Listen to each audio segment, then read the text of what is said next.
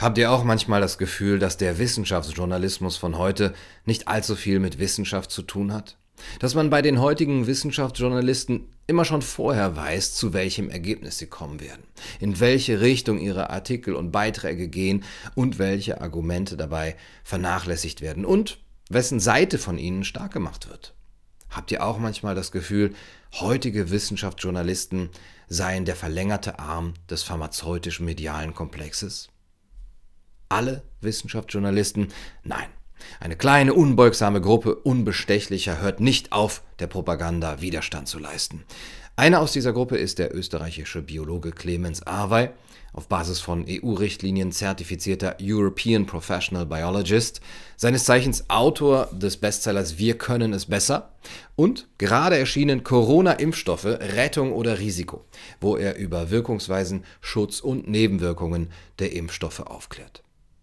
Im folgenden Video, das Clemens mir erlaubt hat, auch auf Kaiser TV hochzuladen, vielen Dank dafür, Clemens, erörtert er die Auslassungen, Fehlinformationen und Verzerrungen, die die umstrittene YouTuberin Mighty Nguyen Kim vom Kanal MyLab vor kurzem in einem Video über die Corona-Impfstoffe verbreitet hat. Es geht um die Geschichte und die Natur von RNA- und DNA-Impfungen, ihre Effizienz, mögliche Nebenfolgen adverse Effekte, auch was die Virusmutationen angeht, die Umstände der verkürzten, bedingten, vorläufigen Zulassung und vieles, vieles mehr. Also um all das, was MIT uns verschweigt. Aber nehmt euch einen Bundesverdienstkeks und seht selbst. Ja, das hier ist genau das Video, das ihr gesucht habt.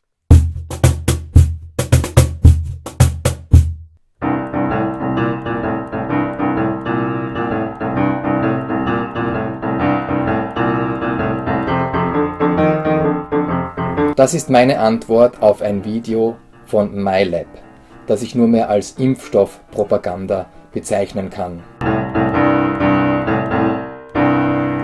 Nun ist es ja nicht das erste Mal, dass mir auffällt, dass die Videos von MyLab immer sehr im Interesse der pharmazeutischen Industrie ausfallen. Warum das so ist, kann und möchte ich nicht bewerten. Die Moderatorin von MyLab, Maiti Nguyen Kim, ist Chemikerin und es ist natürlich vollkommen in Ordnung, dass sie auch über Impfstoffe spricht. Ich als Biologe kann dann aber genauso über Impfstoffe sprechen. Das möchte ich jetzt auch mal klarstellen. Denn wenn eine Chemikerin das kann, dann kann ich als Biologe, der über die Zelle sehr viel gelernt hat, über Genetik sehr viel gelernt hat, eben auch tun. Und Impfstoffe sind ein biowissenschaftliches Thema, mehr noch als sie ein chemisches sind.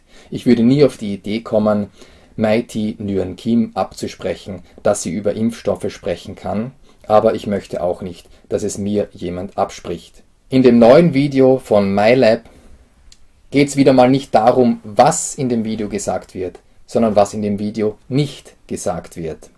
Das ist überhaupt das Problem mit der Medienberichterstattung, mit der einseitigen, dass die Impfstoffe einseitig als risikofrei dargestellt werden, die Fragezeichen auch bei der Wirksamkeit unterdrückt werden und der kritische Diskurs, der wissenschaftlich nach wie vor stattfindet, nicht abgebildet wird. Und genau das Gleiche macht auch Mighty Nguyen Kim in ihrem neuen Video. Und ich habe ja ein neues Buch geschrieben, das jetzt druckfrisch im Handel überall erhältlich ist, über die Corona-Impfstoffe mit dem Titel Corona-Impfstoffe Rettung oder Risiko. Und da wird eben genau das nicht gemacht, nämlich kein einseitiger Blick auf die Impfstoffe, sondern eine differenzierte Abbildung auch des kritischen wissenschaftlichen Diskurses, sodass jeder auf Basis von Information seine eigene Entscheidung treffen kann.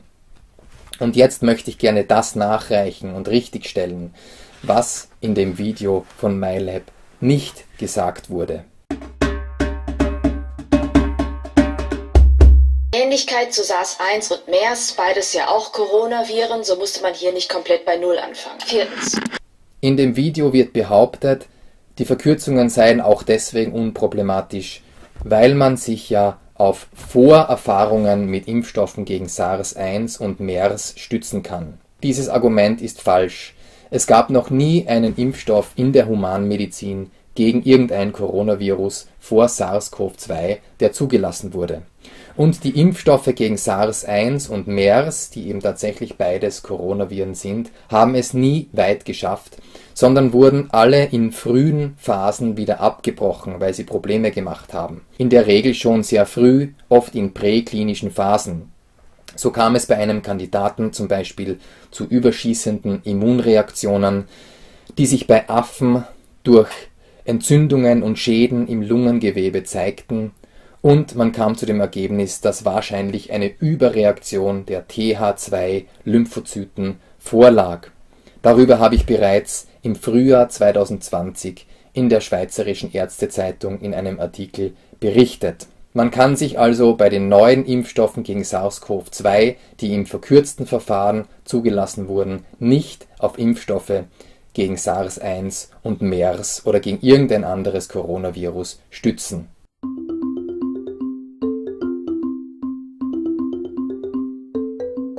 Frage 1. Warum ging das so schnell mit der Impfstoffentwicklung? Und vor allem kann es so schnell noch sicher sein? Erstens. Es haben besonders viele dran geforscht. Globale Pandemie, globaler Fokus in der Forschung, das erhöht natürlich die Wahrscheinlichkeit auf Erfolg. Zweitens. Es gab besonders viel Geld für die Entwicklung. Und zwar wirklich viel Geld. Drittens. Dass diesmal viele an dem Impfstoff geforscht haben, viele Unternehmen an dem Wettrennen beteiligt waren, ist kein Argument für die Impfstoffsicherheit, auch dass es diesmal viel Geld unter anderem durch Investoren gab, ist kein Argument, denn Geld ersetzt Zeit nicht. Es ist ein Mythos zu behaupten, dass Langzeitbeobachtungen überflüssig sind. Interessensvertreterinnen und Interessensvertreter machen das in letzter Zeit sehr häufig, es ist aber trotzdem falsch. Langzeitbeobachtungen sind sogar sehr wichtig. Das erkläre ich in meinem neuen Buch auch ganz genau und da werden auch Beispiele genannt. Ein Beispiel ist ein viraler Vektorimpfstoff gegen HIV auf Basis eines Adenovirus Typ 5, der vor einigen Jahren getestet wurde. Und da hat sich in einem Langzeit-Follow-up, in einer Langzeitbeobachtung in der Phase 2 herausgestellt, dass die Infektionsanfälligkeit für HIV 18 Monate nach der Impfung signifikant erhöht war und sehen konnte man das in einem vier Jahre langen Follow-up, in einer vier Jahre langen Langzeitbeobachtung, die dann ausgewertet wurde. Hätte man diesen Impfstoff in einem zusammengeschobenen Zulassungsverfahren ohne Wartezeiten, ohne Langzeitbeobachtung zugelassen, so wie jetzt, dann hätte man diesen adversen Effekt, diese gegenläufige Wirkung, diese nachteilige Wirkung übersehen. Ein ähnliches Beispiel ist ein viraler Vektorimpfstoff einer frühen Generation, gegen das Dengue-Fieber. Eine Impfaktion mit diesem Impfstoff musste vor einigen Jahren auf den Philippinen wieder eingestellt werden. Der Grund, die geimpften Kinder waren, wie sich nach einiger Zeit herausstellte, anfälliger für die Infektion.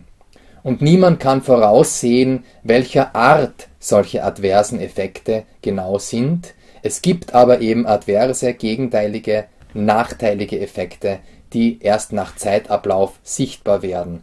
Dafür gibt es einige Beispiele in meinem Buch und nochmal, es ist falsch zu behaupten, dass Geld Langzeitbeobachtungen ersetzt.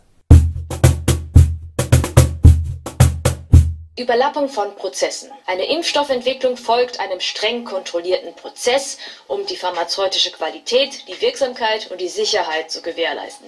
Das war hier nicht anders, nur dieses Mal konnten Prozesse parallel ablaufen und sich teilweise überlappen, durch Priorisierung und genügend Ressourcen.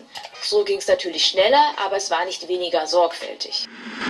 Auch das ist falsch. Dieses Zusammenschieben der Testphasen, das dazu führt, dass es eben zu Überlappungen kommt, hat auch dazu geführt, dass einzelne Testphasen begonnen haben, bevor die vorangegangenen überhaupt endgültig ausgewertet waren.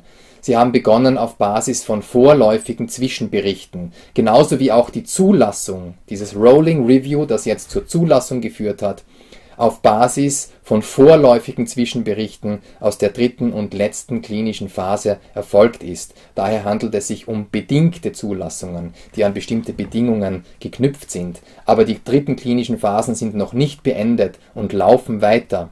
Dadurch kommt es auch dazu, dass jetzt mehr offene Fragen als normalerweise in die vierte klinische Phase, also in die Anwendungsphase, verlagert werden. Genau aus diesem Grund schreibt zum Beispiel der Mediziner Hamish Duncan im British Medical Journal wir alle schlafwandeln in seinen Worten, man könnte auch sagen schlittern, in eine riesengroße prospektive Kohortenstudie. Und noch ein Wort zu diesem Zusammenschieben.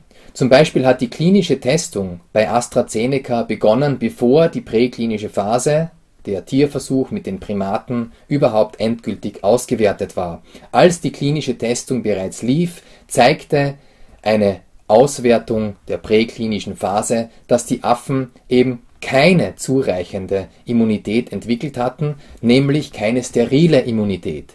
Sie haben das Virus aufgenommen, sie waren vor tiefergehenden Infektionen und Schäden an der Lunge geschützt, aber im Nasensekret wurde das Virus genauso nachgewiesen wie bei den ungeimpften Affen und das bedeutet, sie waren genauso ansteckend. Darauf hat beispielsweise William Hazeltine schon sehr früh hingewiesen. Und das ist eigentlich ein ganz frühes, deutliches Zeichen dafür gewesen, dass mit diesem Impfstoff und wahrscheinlich auch mit den anderen keine Unterbrechung der Infektionskette möglich sein wird, was sich jetzt auch bestätigt. Aber wer es damals voraussagte, war ein Schwurbler und Aluhutträger. Die Fragezeichen in Bezug auf die Wirksamkeit der Impfstoffe werden bis in die Gegenwart im British Medical Journal diskutiert. Aus Zeitgründen möchte ich jetzt nicht im Detail darauf eingehen. Sie können das in meinem neuen Buch alles sehr ausführlich und verständlich erklärt nachlesen. Eines ist auch noch sehr wichtig zu sagen. Impfstoffe, die keine sterile Immunität bewirken, die können Mutationen fördern. Das ist in der evolutionären Medizin hinlänglich dokumentiert und bekannt. Denn äh, man spricht von sogenannten Escape-Mutationen. Das Virus lernt auf die neu entwickelten Abwehrkräfte aufgrund der Impfung zu reagieren, sich etwas zu verändern. Mutationen werden beschleunigt. Hier sind ja die äh, Regelkreise der Natur am Wirken. Das Virus kann sehr wohl auf Immunantwort reagieren und sich verändern. Und wenn das eben dann passiert im Körper eines Geimpften, dann ist das Immunsystem dort wie eine Schule für das Virus. Es kann sich eben anpassen an die Abwehr, Abwehrkräfte, die durch die Impfung entstanden sind.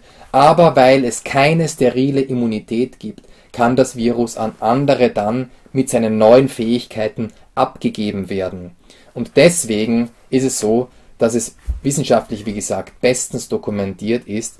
Problematisch ist, wenn man Impfstoffe nach so kurzen Wirksamkeitstests ohne sterile Immunität an Millionen und Milliarden Menschen verabreicht. Das könnte zu einem Anstieg der Mutationshäufigkeit führen.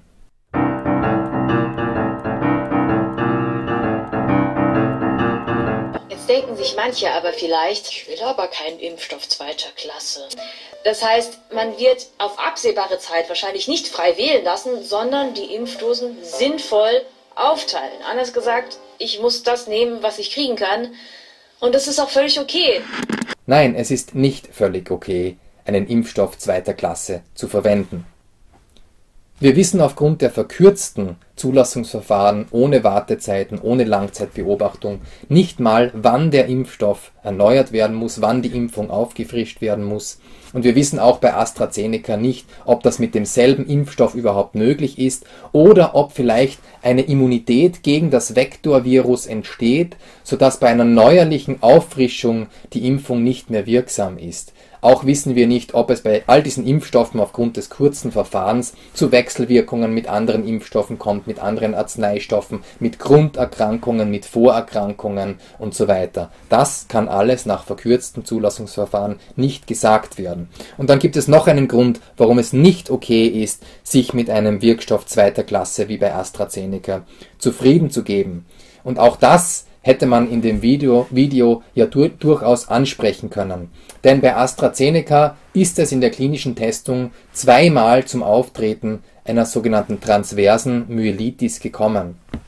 Das ist eine Rückenmarksentzündung, ein schwerwiegender Vorfall, der auch zum Abbau von Nervengewebe führt und dadurch zu Lähmungen führen kann bei 11.000 Probanden, die den Impfstoff bekommen haben von AstraZeneca, ist das zweimal aufgetreten. Zwei Rückenmarksentzündungen auf 11.000 Probanden, also eine pro 5.500, ist auffällig hoch. In anderen Impfstoffstudien mit teils höheren Teilnehmerzahlen ist das eben nicht aufgetreten. Das heißt, man kann sich hier sehr schwer darauf ausreden, dass es einfach ein Zufall war.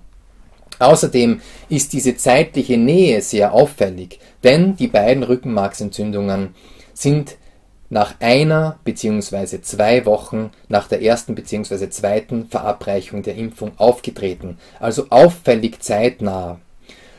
Und das lässt sich nur sehr schwer mit einem Zufall erklären. Trotzdem wird genau das gemacht. In dem vorläufigen Auswertungsbericht der dritten klinischen Phase schreiben die Impfstoffforscher rund um AstraZeneca hinein, dass es sich im einen, um, bei einem Fall dieser Rückenmarksentzündung um eine idiopathische transverse Myelitis, eine idiopathische Rückenmarksentzündung gehandelt habe. Idiopathisch bedeutet aber nichts anderes, als dass man keine Ursache gefunden hat. Man hat keine Ursache für die Rückenmarksentzündung gefunden. Das bedeutet aber nicht, dass es nicht mit der Impfung zusammenhängt und es bedeutet auch nicht, dass es mit der Impfung zusammenhängt. Es bleibt offen. Der zweite Fall wird dadurch erklärt, dass diese Probandin oder der Proband an Multipler Sklerose MS erkrankt war und dass daher diese Rückenmarksentzündung käme, aber auch das ist nur eine Hypothese, die man nicht verifizieren oder falsifizieren kann. Wir wissen nicht, ob diese Person auch ohne den Impfstoff so zeitnah nach der Impfung eine Rückenmarksentzündung entwickelt hätte oder ob es vielleicht zu Wechselwirkungen mit bestimmten Vorerkrankungen wie zum Beispiel Multipler Sklerose kommen kann, was ja nicht ausführlich untersucht wurde. Und es gibt viele Menschen da draußen, die vielleicht noch gar nicht wissen, dass sie MS oder eine andere Grunderkrankung haben. Zu sagen, dass das Auftreten einer zweimaligen Rückenmarksentzündung reiner Zufall war, bleibt auch aufgrund der zeitlichen Nähe also eine reine Hypothese, die weder belegt noch widerlegt ist und da bräuchte es ausreichend lange Beobachtungen, noch umfangreichere Studien und sicher keine Verkürzungen und auch sicher kein Video von MyLab, das uns einfach unterschlagt, dass es zu diesen Vorfällen gekommen ist, die nicht ausreichend geklärt wurden. Und da halte ich es mit William Hazeltine, dem Virologen und Genetiker, dem renommierten, der schon früh gesagt hat, dass selbst seltene übersehene Nebenwirkungen sich in der Anwendung an Millionen und Milliarden multiplizieren werden und sehr viele Menschen betreffen können. Alles in allem ist es also sehr verständlich, dass der Widerstand vor allem gegen AstraZeneca jetzt wächst und dass auch hier in Europa sogar an Universitätskliniken immer mehr vom Klinikpersonal sich gegen diese Impfung stemmt und diese nicht bekommen will. Das sind alles keine Aluhüte oder Schwurbler oder Verschwörungstheoretiker, sondern die wissen offensichtlich sehr gut über diesen Impfstoff äh, Bescheid, weil sie sich nicht nur über die Medien informiert haben. Auch Ärzte und Pflegepersonal sind also gerade bei dieser Impfung skeptisch. Das soll aber die Impfung für alle werden. Und in meinem neuen Buch werden diese Problemfelder ganz genau auch erklärt, sodass eben auch diese Menschen, die vielleicht aus, aus beruflichen Gründen unter Druck kommen, sich auch besser informieren können und dann eine Entscheidung aufgrund von umfassender Information treffen können und gegebenenfalls, gegebenenfalls diese Entscheidung auch verteidigen und argumentieren können. Dann muss man Mighty Nguyen Kim aber auch zugute halten, dass sie eines ganz korrekt macht. Sie bezeichnet nämlich den Impfstoff von AstraZeneca korrekt als DNA-Impfstoff.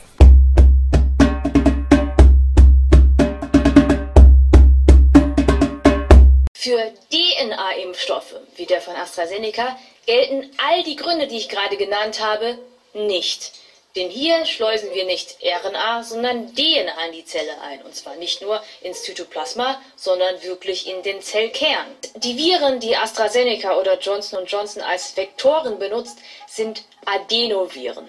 Adenoviren kennen wir auch von unseren harmlosen Erkältungsviren, da sind auch Adenoviren mit dabei und Adenoviren zählen zu den nicht integrierenden Viren. Sie schleusen sich zwar in den Zellkern ein, liegen da aber episomal vor, das heißt neben unserer DNA. Und außerdem führt das Ablesen der Spike-DNA ja zur Produktion von den Spike-Proteinen, die ja dann vom Immunsystem attackiert werden, wobei die Zellen, die die Virusproteine herstellen, dann sowieso sowieso getötet werden.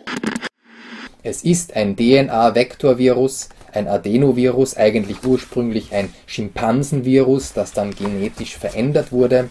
Und dieses DNA-Virus bekommt das, die Information für das Stachelprotein von SARS-CoV-2, für dieses Antigen, natürlich als DNA eingesetzt. Klar, es ist ja ein DNA-Virus. Das heißt, wie bei einem DNA-Impfstoff wird die Information als DNA in die Zelle eingebracht. Es ist nur der Weg etwas komplexer in die Zelle über ein Vektorvirus. Es ist eine erweiterte Form des DNA-Impfstoffs. Und dann zeigt das Video von MyLab auch sehr deutlich, wie dieses Virus in die Zelle gelangt und dort Modifika Modifikationen, vorübergehende Modifikationen durchführt, wie ein DNA-Impfstoff. Wir haben es hier also mit einem DNA-Vektorvirus zu tun, das Integrationsprozesse startet, die den Zellkern mit umfassen. Das habe ich immer schon gesagt, steht auch in meinem Buch ganz genau erklärt, wird aber von Interessensvertretern immer wieder von der Hand gewiesen. Dann kommt aber in dem Video ein Fehler. Es wird behauptet, dass dieses Virus nicht integrieren kann. Es wird ausgeführt in MyLab, dass es sich um ein nicht replizierendes Virus handelt. Das ist korrekt. Nicht replizierend heißt, das Virus ist nicht mehr in der Lage, durch die Integrationsprozesse sich selbst zu reproduzieren, also sich zu vermehren und noch mehr Viren zu produzieren, aber es kann eben durch die genetische Manipulation, weil es ja die genetische Information von SARS von einem Antigen für SARS-CoV-2 beinhaltet, dazu führen, dass dieses Protein in uns gebildet wird durch die Integrationsprozesse. Und wie gesagt, es kommt zu einem Eindringen in den Zellkern. Nicht replizierend bedeutet aber nicht, dass es ausgeschlossen ist, dass es auch zu dauerhaften Insertionen kommen kann. Auch wenn das nicht Programm ist, ja, also wenn das Virus sozusagen nicht darauf programmiert ist und grundsätzlich keine dauerhaften Veränderungen im Zellkern machen kann, wissen wir aufgrund von Studien, dass auch nicht replizierende Adenovektorviren im Promillbereich der Zellen, also bei einem Anteil von 0,001 bis 1% der Zellen, in die sie gelangen, nicht der Personen, sondern der Zellen, und sie gelangen ja in eine hohe Anzahl Zellen pro geimpfter Person, dass sie also im Promillbereich sehr wohl bleibende Insertionen im Genom der betroffenen Zellen verursachen können das wissen wir, weil nicht replizierende Adenovektorviren für die Gentherapie untersucht wurden und da wurde die Frage gestellt, ob sie sich grundsätzlich eignen, Veränderungen, bleibende Veränderungen im Genom zu verursachen, was ja zum Beispiel als Therapie bei Krebserkrankungen oft auch gewünscht ist. Und da hat man gesehen, dass sie eben sehr wohl zufällige Insertionen, es geht um zufällige Insertionen, verursachen können. Und stellt sich eben auch die Frage, ob man für die Krebstherapie diese Insertionsrate erhöhen kann. Aber sie haben eben grundsätzlich dieses Potenzial. Das ist ganz entscheidend, das kann man nicht unter den Tisch fallen lassen.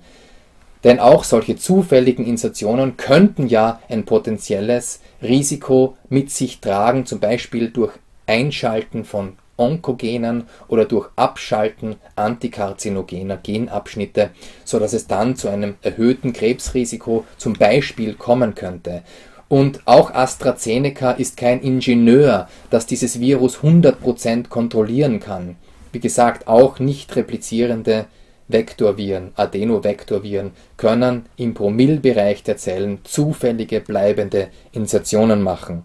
Auch da wird in dem Video von MyLab argumentiert, dass ja auch zufällige Insertionen sozusagen nichts ausmachen würden, weil die Zellen, die das Antigen nach dem Impfstoff produzieren, und an ihrer Oberfläche präsentieren, durch das Immunsystem ja abgetötet werden. Aber auch hier muss man nochmal sagen, es läuft in der Natur, in der Biologie nicht alles fix nach einem Plan. Natürlich ist es auch denkbar, dass nicht alle Zellen abgetötet werden durch das Immunsystem und es ist auch denkbar, dass in einem Zeitfenster nach der Produktion dieses Antigens bis zum Abtöten der Zelle zum Beispiel eine Zellteilung stattfindet, wo sich diese Zelle vermehrt. Biologische Prozesse sind nicht 100% steuerbar. Ja?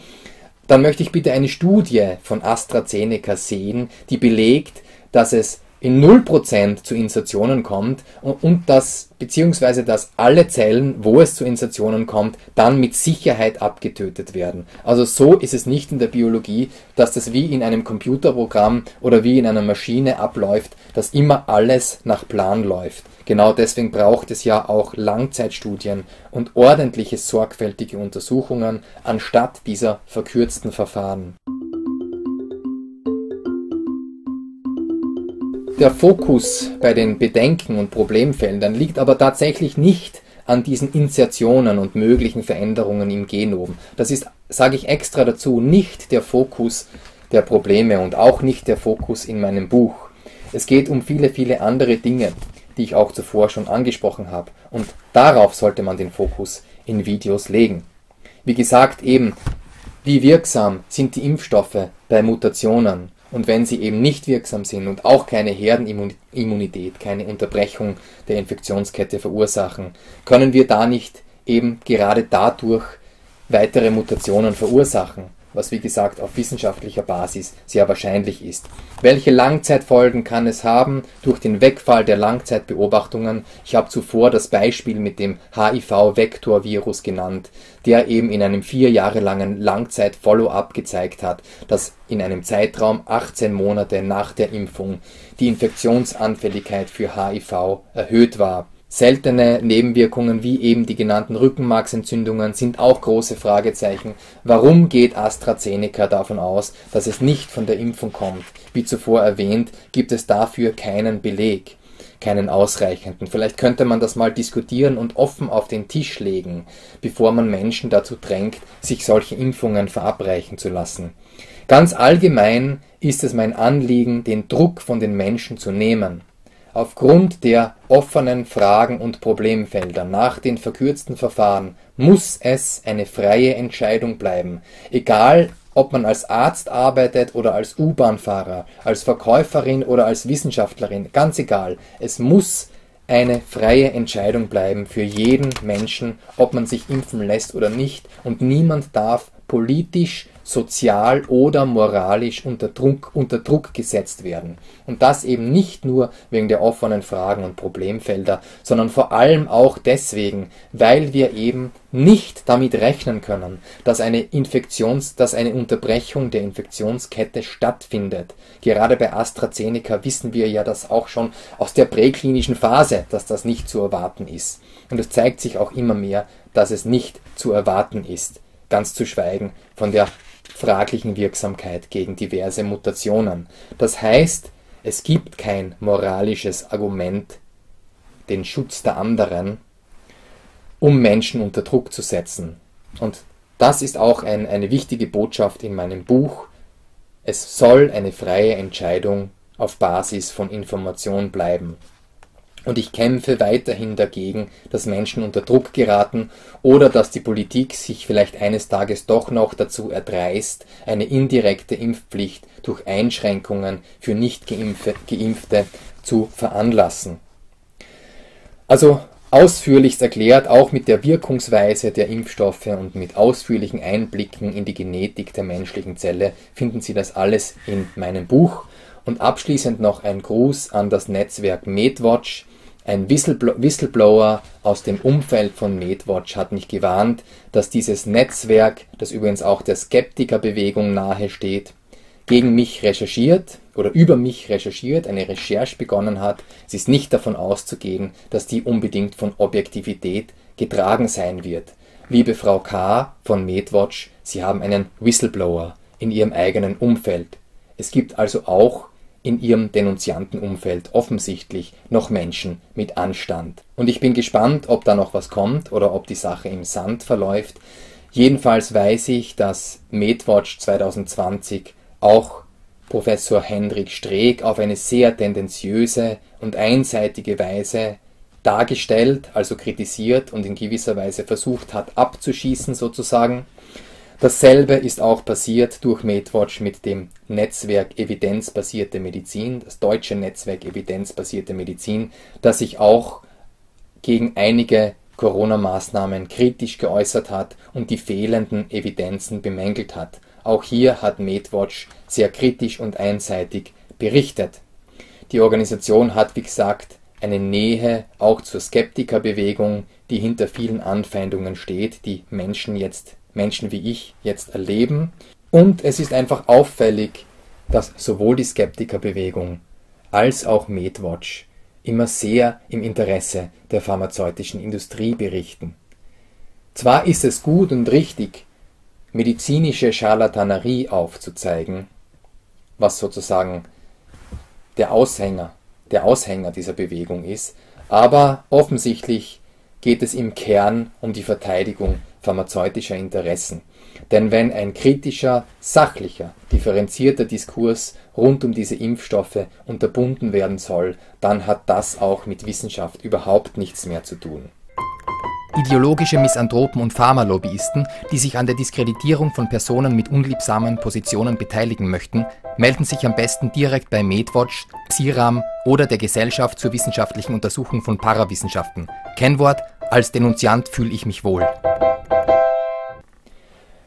Ich freue mich, dass mein neues Buch, eine differenzierte Abhandlung über die Impfstoffe, jetzt im Handel überall erhältlich ist und es ist wirklich in einer einfachen Sprache formuliert, so dass jeder folgen kann, aber trotzdem nicht vereinfacht. Das heißt, die Grundlagen der Impfung, die Wirkungsweise, die Grundlagen der Genetik, die offenen Fragen und Problemfelder werden wirklich umfassend dargelegt, aber ebenso, wie gesagt, dass jeder folgen und es verstehen kann. Ich wünsche Ihnen viel Freude bei der Lektüre des Buchs und empfehle Ihnen mein Buch, falls Sie die Nase von den einseitigen Medienberichterstattungen, so wie ich, schon langsam voll haben. Und vor allem behalten Sie sich bitte Ihre Freude am differenzierten Denken. Sie werden bestimmt weiterhin von mir hören und ich stehe mit Videos, auch außerhalb meiner Bücher, gerne weiterhin zur Verfügung. Und jetzt beende ich dieses Video, wie es schon zur Tradition geworden ist, mit einem kleinen Musikstück.